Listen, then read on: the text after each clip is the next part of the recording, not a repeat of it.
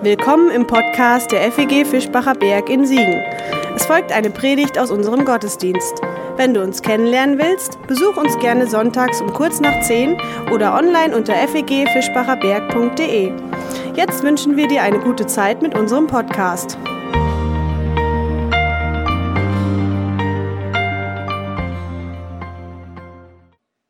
Könnt ihr euch noch erinnern?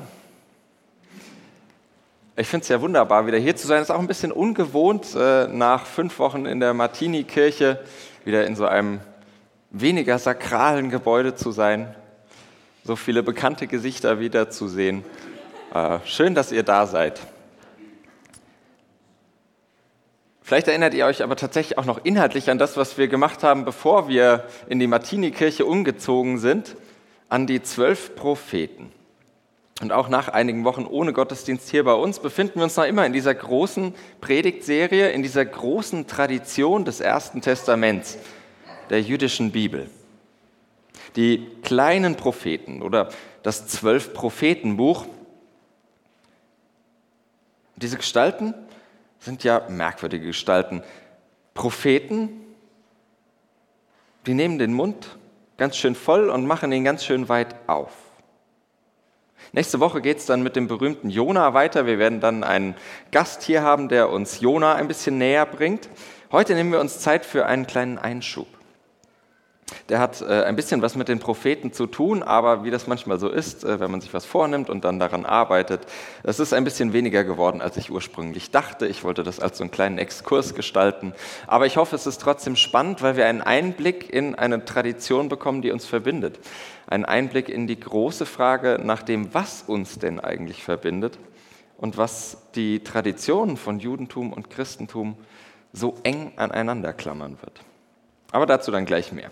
Diese Propheten, die wir uns schon angeschaut haben und noch anschauen werden, die sind ja durchaus streitbar. Oder sagen wir, sie suchen Streit. Ein bisschen zumindest.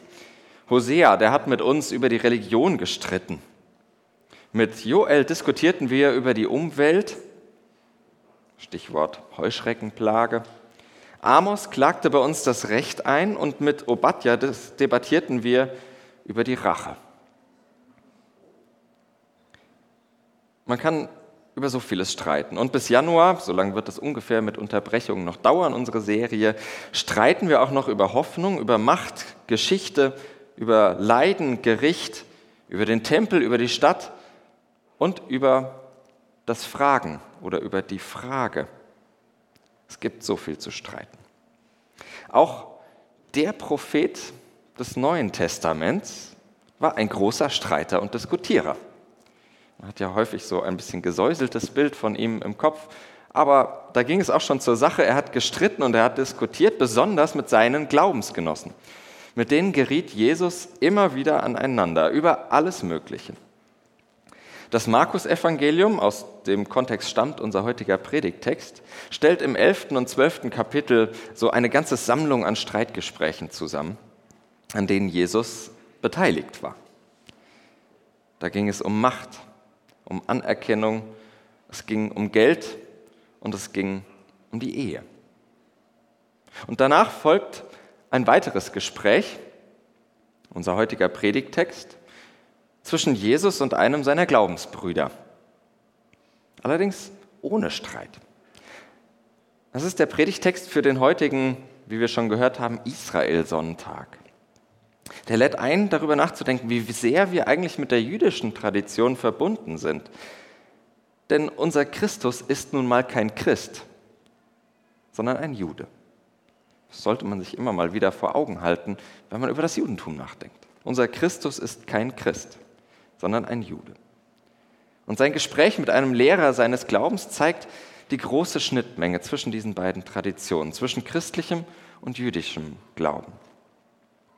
Und darüber hinaus, und da werde ich mich heute Morgen darauf konzentrieren, ist mir dieses Gespräch auch ein ganz großes Beispiel auf der Suche nach dem, was uns trotz aller Unterschiede in den unterschiedlichsten Traditionen über Religionsgrenzen hinweg, aber auch innerhalb der eigenen Tradition, manchmal innerhalb der eigenen Kirche und manchmal auch innerhalb der eigenen Gemeinde verbindet. Nicht nur Juden und Christinnen, sondern eben auch Christen untereinander und uns auch einfach als Menschen. Was uns als Menschen verbindet. Und der Text hilft mir beim Nachdenken darüber, wie wir vielleicht besser streiten könnten. Aber wir hören zuerst mal in das Gespräch hinein. Aus Markus 12 ab Vers 28. Und es trat zu ihm einer der Schriftgelehrten, der ihnen zugehört hatte, wie sie miteinander stritten. Als er sah, dass er ihnen gut geantwortet hatte, fragte er ihn, Welches ist das höchste Gebot von allen? Jesus antwortete, Das höchste Gebot ist das. Höre, Israel. Der Herr, unser Gott, ist der Herr allein. Und du sollst den Herrn, deinen Gott, lieben von ganzem Herzen, von ganzer Seele, von ganzem Gemüt und mit all deiner Kraft. Das andere ist dies. Du sollst deinen Nächsten lieben wie dich selbst. Es ist kein anderes Gebot größer als diese. und der Schriftgelehrte sprach zu ihm, Ja, Meister, du hast recht geredet. Er ist einer und ist kein anderer außer ihm. Und ihn lieben von ganzem Herzen, von ganzem Gemüt und mit aller Kraft und seinen Nächsten lieben wie sich selbst, das ist mehr als alle Brandopfer und Schlachtopfer. Da Jesus sah, dass er verständig antwortete, sprach er zu ihm, Du bist nicht fern vom Reich Gottes. und niemand wagte mehr, ihn zu fragen. Jesus reklamiert die Liebe.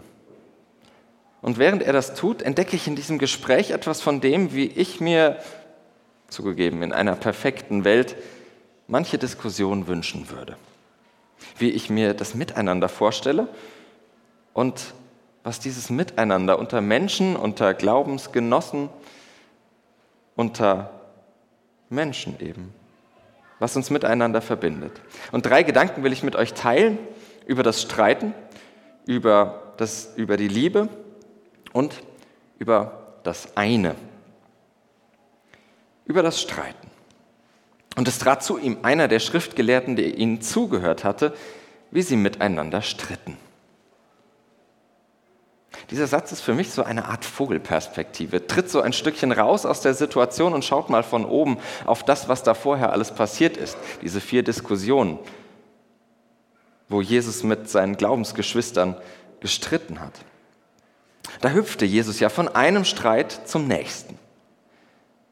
Und er spielt da auch ganz ordentlich mit. Ist er nicht unbeteiligt. Er provoziert, er irritiert, debattiert und wird auch schon mal pampig und wirkt hier und da auch nicht wenig arrogant. Ich finde, wenn man das aufmerksam liest, dann merkt man davon einiges. Und das Ganze eskaliert dann auch relativ schnell und man will ihm an den Hals. Also so, wie das äh, eben immer läuft in Diskussionen, auch heute noch. Das ganz normale Leben, so wie sich Diskussionen häufig entwickeln. Wie oft kriegen wir uns wegen Kleinigkeiten und Nebensachen in die Haare? Mit welchem Engagement da manchmal diskutiert und gefetzt wird. Und manchmal verstehe ich sogar Leute, die nicht verstehen, wie man sich über manche Sachen so in die Haare kriegen kann. Wie man so lange streiten kann über Dinge, die doch eigentlich völlig nebensächlich sind. Und man kann sich ja schon mal wirklich wundern, über was sich alles streiten lässt, gerade in Sachen Glaube und Religion. Über Älteste und Jungfrauen, über Bibel und Bekenntnis, über Schöpfung und Weltende. Der Fantasie, im wahrsten Sinne, sind da keine Grenzen gesetzt. Ja, und bei Licht betrachtet, da ist das schon mal verrückt, über was man sich die Köpfe einschlägt. Interessanterweise ist es diesmal nicht Jesus, der mich hier zur Vernunft ruft. Nicht Jesus. Wäre ja irgendwie zu erwarten, dass Jesus die Streithähne auseinanderzieht und sagt, Moment mal, auseinander. Aber nein, ein bisschen frech gelesen, diesen Text, ist es sein schriftgelehrter Glaubensbruder. Und Jesus, der muss selbst zur Raison gerufen werden. Wenn ich den Text ein bisschen anders betone, dann klingt er mir fast so, als wolle dieser jüdische Gelehrte sagen, ach Jesus, komm, es reicht doch, oder? Sind diese Dinge wirklich alle so wichtig? Du scheinst doch ein sehr gescheiter Kerl zu sein. Hast ja wunderbar diskutiert, habe ich alles mit angehört. Und du hast ja scheinbar auch von vielem eine Ahnung, das merke ich schon. Aber was hältst du denn eigentlich für das Wichtigste im Leben und im Glauben? Denk doch mal nach, was ist denn wirklich wichtig? Und diese Frage berührt mich. Denn es ist eine Frage, die ich mir immer wieder und immer häufiger, immer öfter stelle. Was ist denn wirklich wichtig?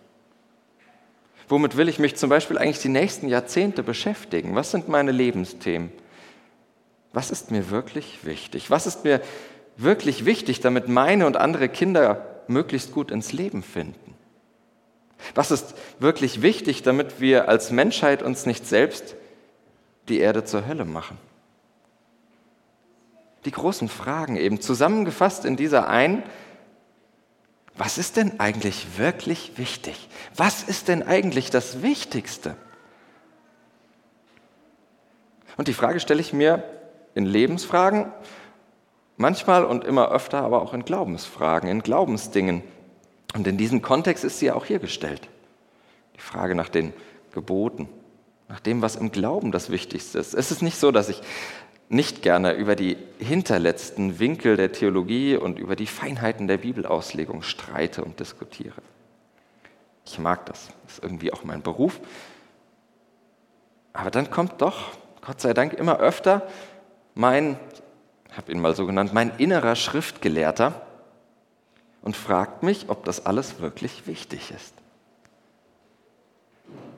Ich sage noch sehr oft, ja klar ist das wichtig. Also wenn wir nicht über dieses Jota und über dieses Komma streiten, wo soll das denn dann enden?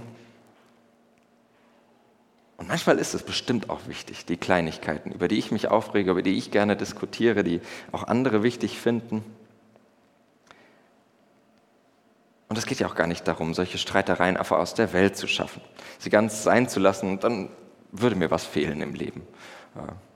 Also darum geht es, glaube ich, nicht. Aber diese Frage, was ist denn das Wichtigste, die richtet mich nochmal ganz neu aus. Und vor allem fragt sie nach dem großen Ganzen in diesen ganzen Kleinigkeiten. Sie erinnert mich daran, dass eben nicht alles gleich wichtig ist. Nicht alle meine Lebensträume sind gleich wichtig. Mir ist zum Beispiel meine Gesundheit wichtiger als mein Erfolg. Mir ist Gerechtigkeit wichtiger als Recht zu haben und mir ist, sorry liebe Gemeinde, meine Familie wichtiger als mein Job. War das ein Raunen? Ja, damit ist noch nicht gesagt, ob ich das auch so lebe, natürlich. Aber zumindest theoretisch ist das alles in etwa so. Auch in theologischen Fragen, da will ich mir und offen gesagt vor allem vielleicht sogar auch anderen das gesagt sein lassen, es ist nicht alles gleich wichtig. Nicht alle Bibelverse sind gleich wichtig. Und nicht alle Glaubenssätze sind gleich wichtig. Oft denke ich, ob dieser Gedanke fair ist, weiß ich ehrlich gesagt nicht. Unsere freie evangelische Tradition, die hat das vergessen. Da ist ein Verslein manchmal so wichtig wie das andere und selbst die kleinsten Bibelfetzen, die müssen die größten Behauptungen und die größten Theorien und Ansichten untermauern und auf ihren dünnen Schultern tragen. Nur ein paar statistische Beispiele. Ich weiß, das ist streitbar, aber ich finde, daran sieht man es doch zumindest mal ein bisschen, wie auch immer man dann, welche Schlüsse man daraus zieht. Aber ein paar statistische Beispiele, äh, ich habe sie euch grafisch aufbereitet. Das Gelbe, was ihr gleich seht, ist die gesamte Bibel und das äh, Schwarze darin ist der Teil, der das Thema unter, äh, umfasst. Zum Beispiel die Behauptung einer tatsächlichen Schöpfung in sechs Tagen, die stützt sich auf nur eines von 1189 Kapiteln der Bibel, beziehungsweise auf etwa 31 von gut 31.000 Bibelversen. Das sind ungefähr 0,1 Prozent der Bibeltexte. Mein Lieblingsthema, die Jungfrauengeburt, die kommt großzügig gerechnet, sehr großzügig gerechnet, in 19 von gut 31.000 Bibelversen vor. Das sind 0,06 Prozent. Und die angebliche Verurteilung der Homosexualität macht je nach Zählung gerade einmal fünf von ebenfalls über 31.000 Bibelversen aus. Das sind 0,01 Prozent. Und fünf finde ich schon eine große Zahl in diesem Thema, aber sei es drum. 0,01 Prozent. Ich weiß, ich weiß. Das ist nicht die ganze Argumentation. Bitte macht das auch nicht zur ganzen Argumentation und ich meine das auch nicht so, dass damit alles gesagt wäre. Denn genauso gut könnte man ja behaupten, die Bibel rufe zu abgrundtiefer Gewalt auf, nur weil es an so vielen Stellen vorkommt. Und es sind deutlich mehr Stellen als die, die unsere Themen hier, die ich gerade genannt habe, betreffen. Also das funktioniert so alleine nicht. Und dazu kommt, ehrlich gesagt, verfahren ja ganz viele so, mich eingeschlossen. Dass manche kleinen Verse, einzelne Verse oder Abschnitte große Konstrukte tragen müssen. Da nehme ich mich überhaupt nicht aus. Vielleicht sind es andere Themen bei mir, aber da passiert es ja auch. Das gleiche Prinzip. Und trotzdem macht es aufmerksam auf das, worum es mir nur geht. Es ist nicht alles gleich wichtig. Auch nicht jeder Bibelvers. Und daher gilt fürs Bibellesen wie fürs Leben, ich muss mich entscheiden, was mir wichtig ist. Ich muss mich entscheiden. Ich kann lange gesund und erfolgreich sein, dann brauche ich mich nicht entscheiden. Aber vielleicht kommt irgendwann der Moment, an dem ich mich entscheiden muss. Ich kann lange auf mein Recht pochen. Vielleicht ist das auch gesund, aber vielleicht wird mein eigenes Recht für andere ja irgendwann zum Unrecht. Ich kann auch lange mit meinem Job für meine Familie arbeiten. Aber vielleicht ist auch mal der Punkt erreicht, wo die Arbeit der Familie schadet. Und dann muss ich entscheiden, was mir wichtiger ist, was das Wichtigste ist. Und dabei werden sogar manche wichtigen Dinge fallen gelassen, werden hinten runterfallen müssen für noch wichtigere Dinge. Und diese Momente gibt es eben auch im Glauben. Manches kann ich lange vertreten. Selbst die größten Kleinigkeiten bis es irgendwann aufs echte Leben trifft. Von vielem kann ich unbeirrt überzeugt sein, bis ich mit der Realität konfrontiert werde. Und einiges kann vehement gefordert werden, bis es auf die Menschen trifft und dort im wahrsten Sinne einschlägt, zuschlägt, draufhaut und Leben zerstört. Lassen wir uns also diese Frage gefallen was ist denn wirklich wichtig? Was ist das Wichtigste? Und lassen wir uns noch mehr die Antwort unseres Textes gefallen. Es ist verdammt nochmal als erstes und als zweites die Liebe. Daher über die Liebe. Vorneweg, das sage ich natürlich nicht nur den anderen, mit denen ich gerne diskutiere, mit denen ich mehr oder weniger gerne streite sondern es gilt manchmal schmerzhaft zuerst auch mir. Weil es ja nicht so ist, dass nur die anderen irgendwelche Nebensächlichkeiten für unglaublich wichtig halten, sondern auch ich. Weil ich oder weil in meinem manchmal kleinkarierten System genauso wenig Platz für anderes und andere bleibt. Weil mir sogar im Namen der Liebe so manche Lieblosigkeit unterläuft. Und trotzdem, ich sehne mich danach, dass die Liebe all unsere kleinkarierten Wortgefechte zum Erlieben bringt. Nicht für immer. Dafür streite ich dann doch zu gern. Aber immer wieder. Und mindestens so, dass ihr wahrer Stellenwert offenbart wird. Weil es letztlich Wichtigeres gibt. Weil es nicht das Wichtigste ist. Ich sehne mich danach, dass wir nicht jedem Buchstaben, nicht dem Buchstaben jedes Bibelversleins nachlaufen, sondern dem Geist der Liebe folgen. Ich träume davon, dass wir anderen Menschen nicht ein Leben abverlangen, das für die Liebe keinen Platz lässt, bloß weil ihre Liebe uns ungewohnt erscheint. Und ich wünsche mir eine Kirche, die zuerst und als zweites nach der Liebe fragt und dann einfach mal ganz lange die Luft anhält Und dann kann man sich irgendwann Gedanken um Gebote machen. Oder anders gesagt darüber, welche Ideen aus unserer Tradition eigentlich uns helfen,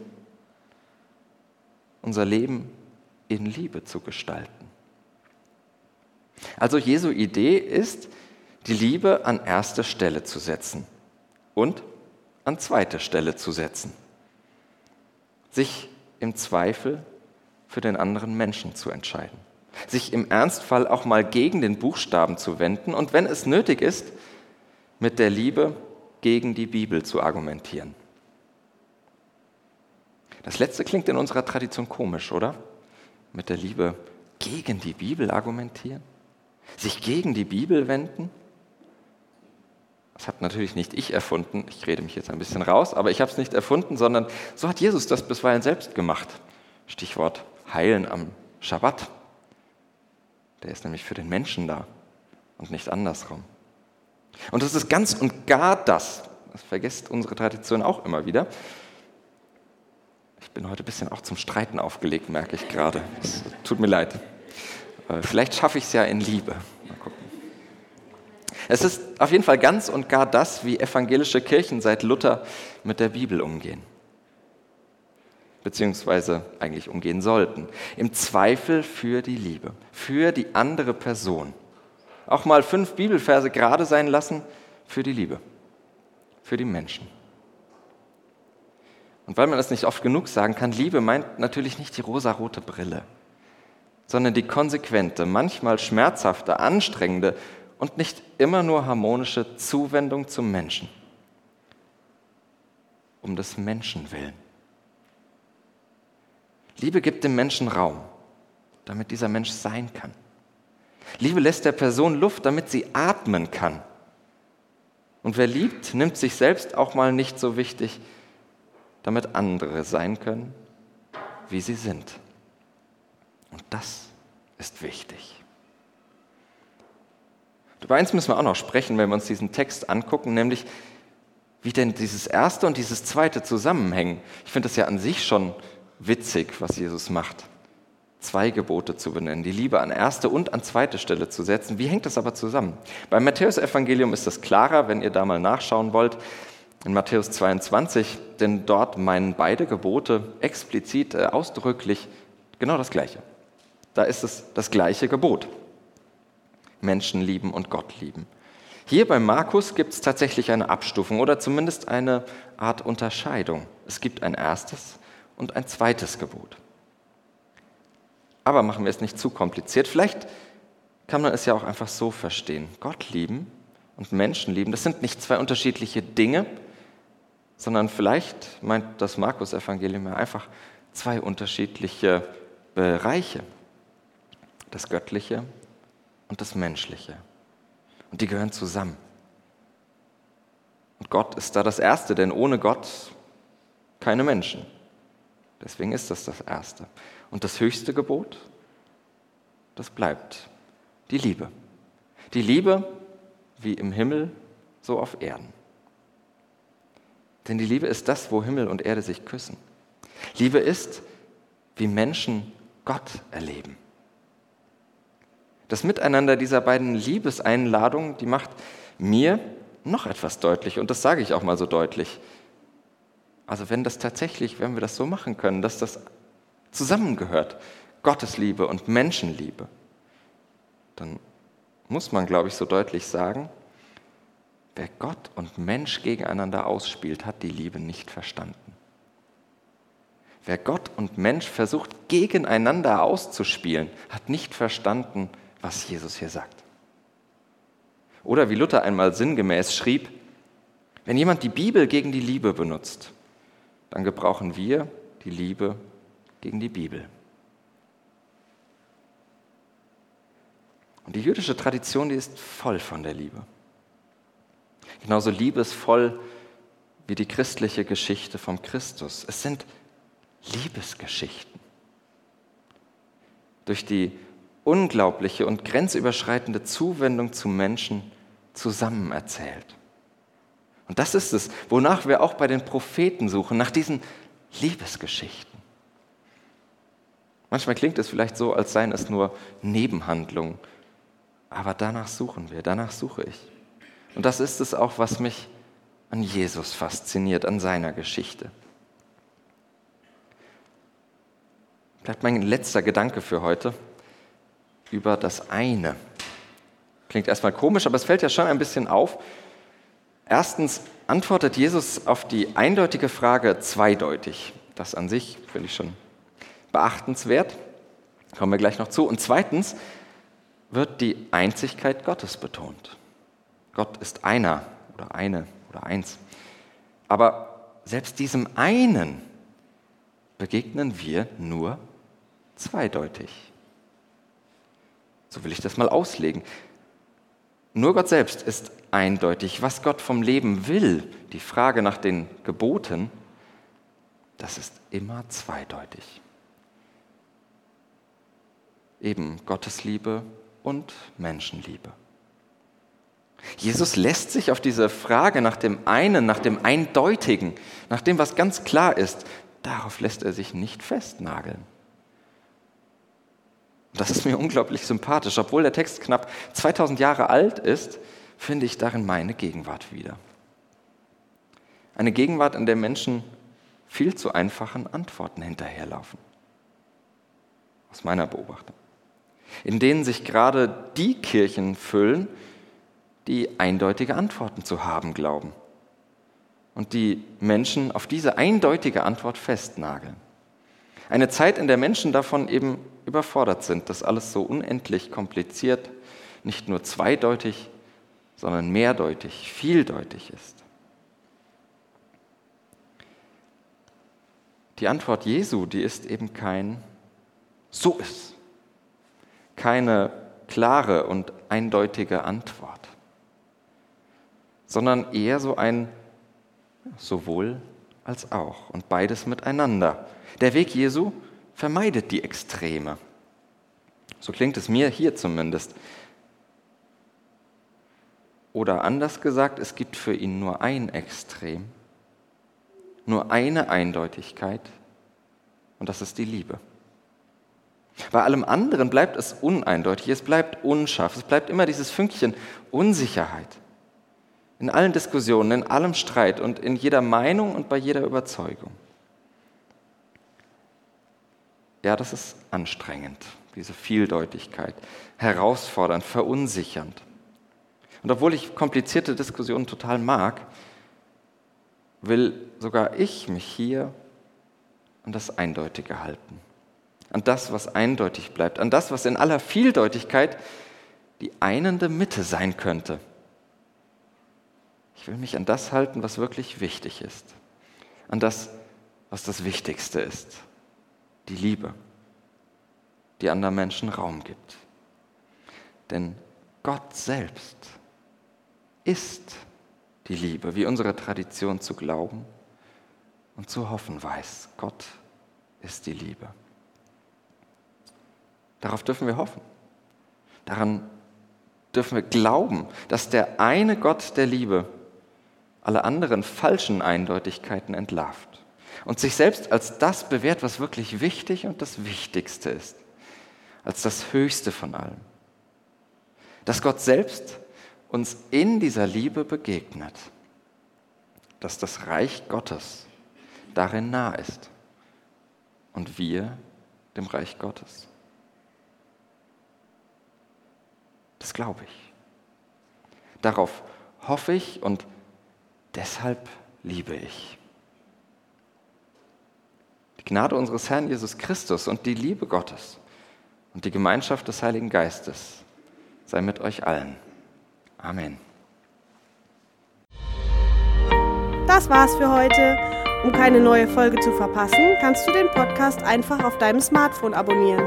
Mehr Informationen findest du unter fegfischbacherberg.de. Wenn es dir gefallen hat, lass uns gerne einen Kommentar oder eine Bewertung da und sag es weiter. Tschüss und vielleicht bis zum nächsten Mal.